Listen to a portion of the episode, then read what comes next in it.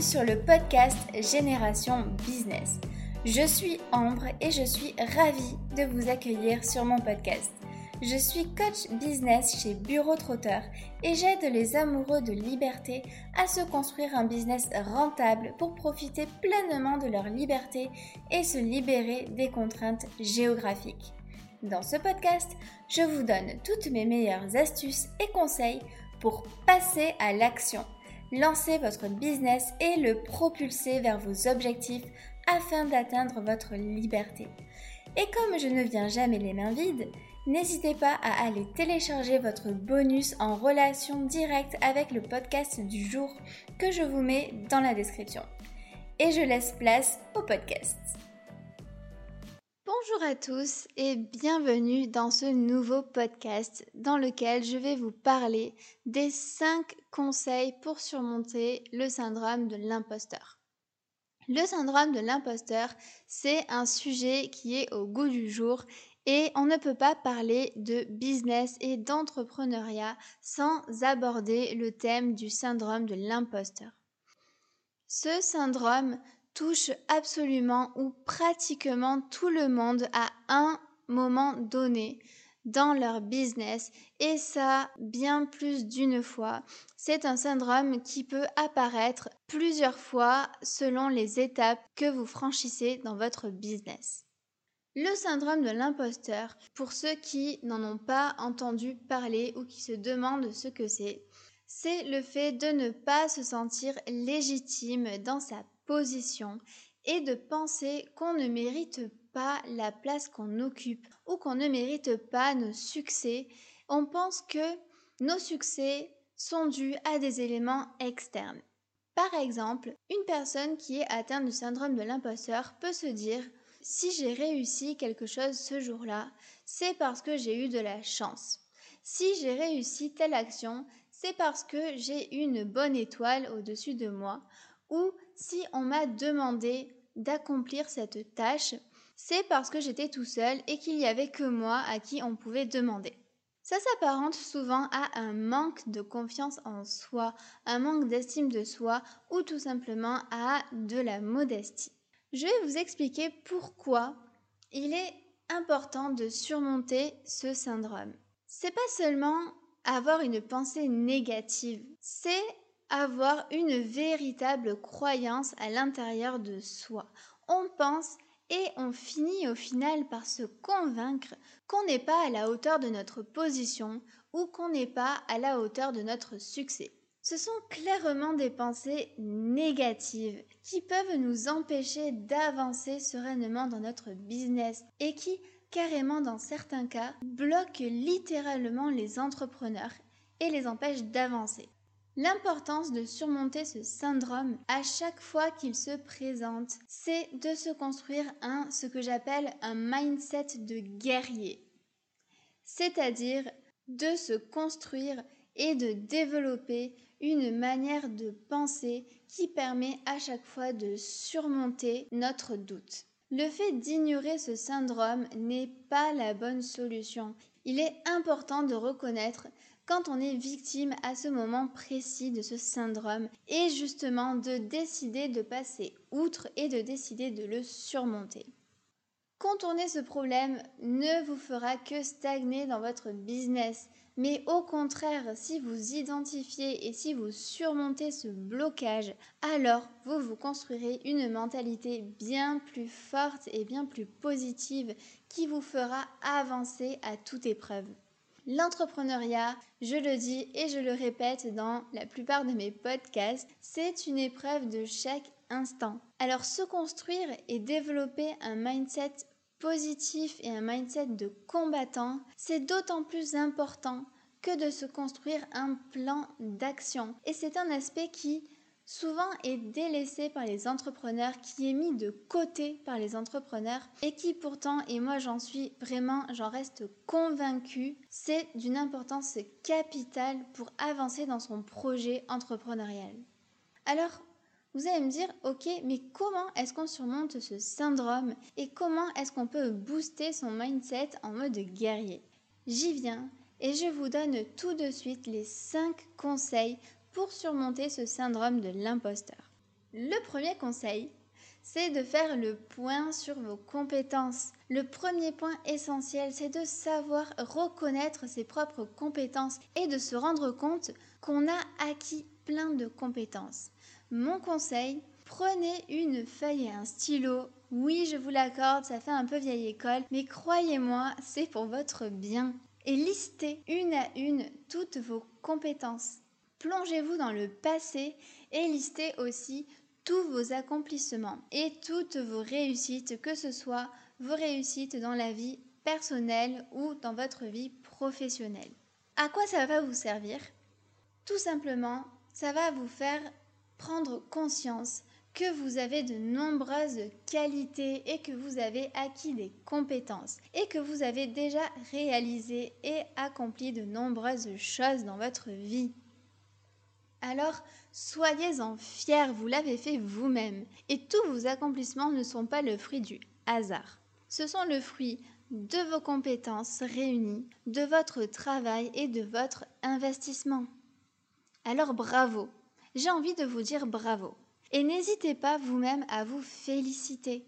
Non, ce n'est pas se la péter comme certains peuvent dire et ce n'est pas se jeter des fleurs. Si vous ne le faites pas vous-même, personne ne le fera à votre place. Mon deuxième conseil, c'est de ne surtout, surtout, surtout pas vous comparer aux autres. Qui n'a jamais badé devant un compte Instagram d'une personne de son concurrent? Qui n'a jamais euh, envié sa chaîne YouTube ou envié son site internet?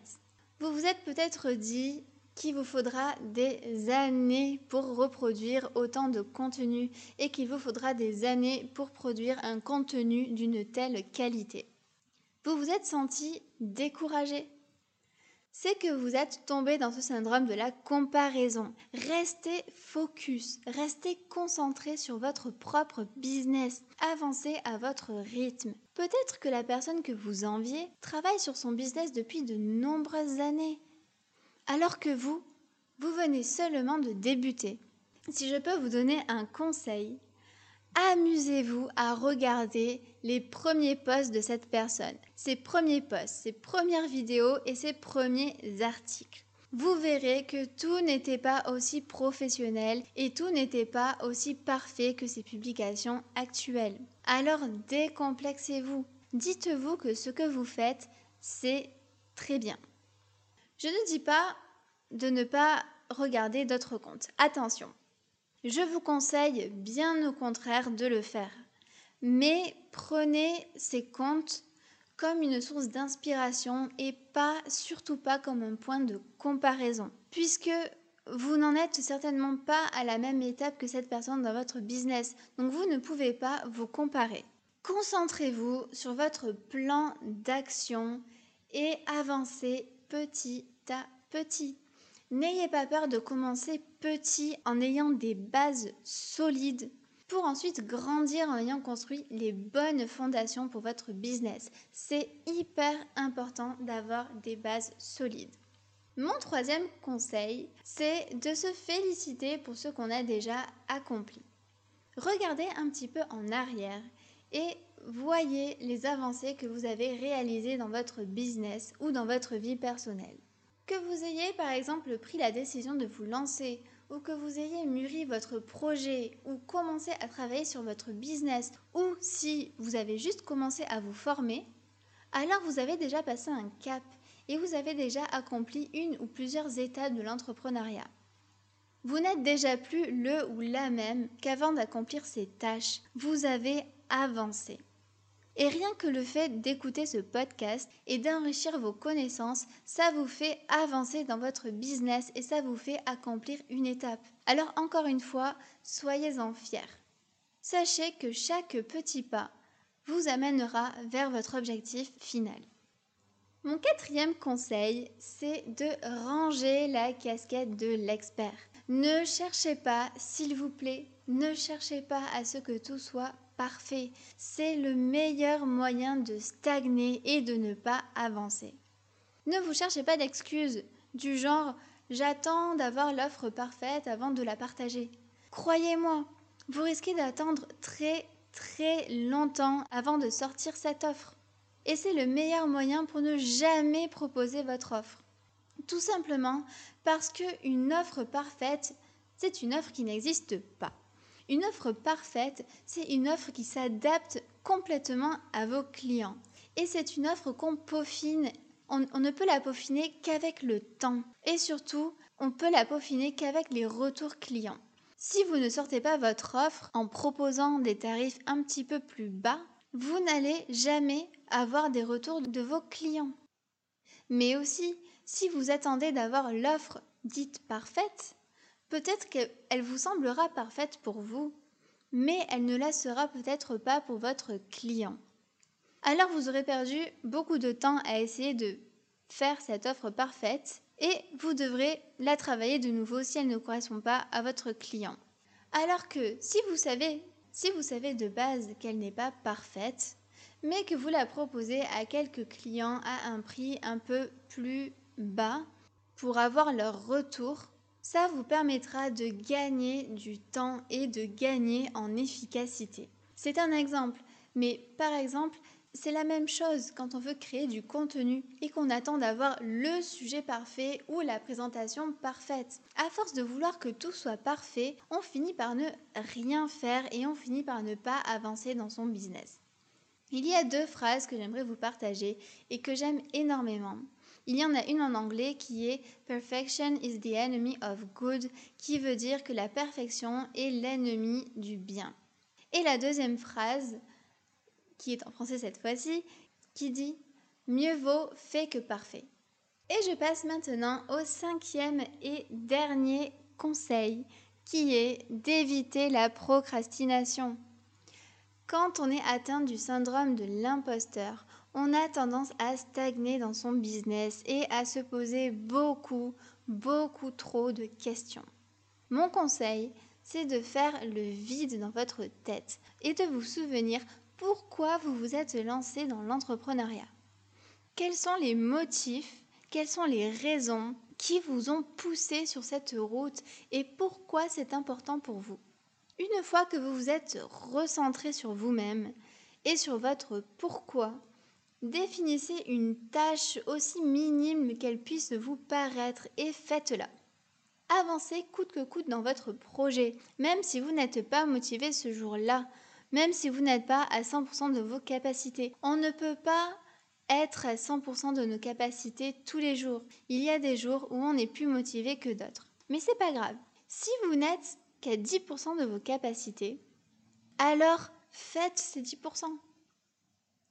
Même si c'est juste répondre à un ou deux mails ou publier une photo sur un réseau social, faites-le.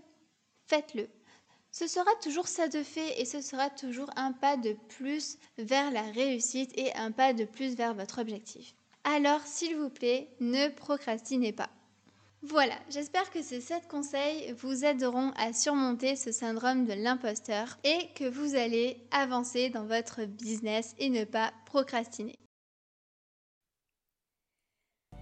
Alors, si vous avez aimé cet épisode de podcast, je vous invite à me laisser une note et un commentaire sur votre plateforme d'écoute. Ça m'aidera énormément à développer ce podcast pour aider le maximum d'entrepreneurs. Et j'aimerais terminer ce podcast sur le mot de la fin qui est passer à l'action. N'attendez plus, passez à l'action.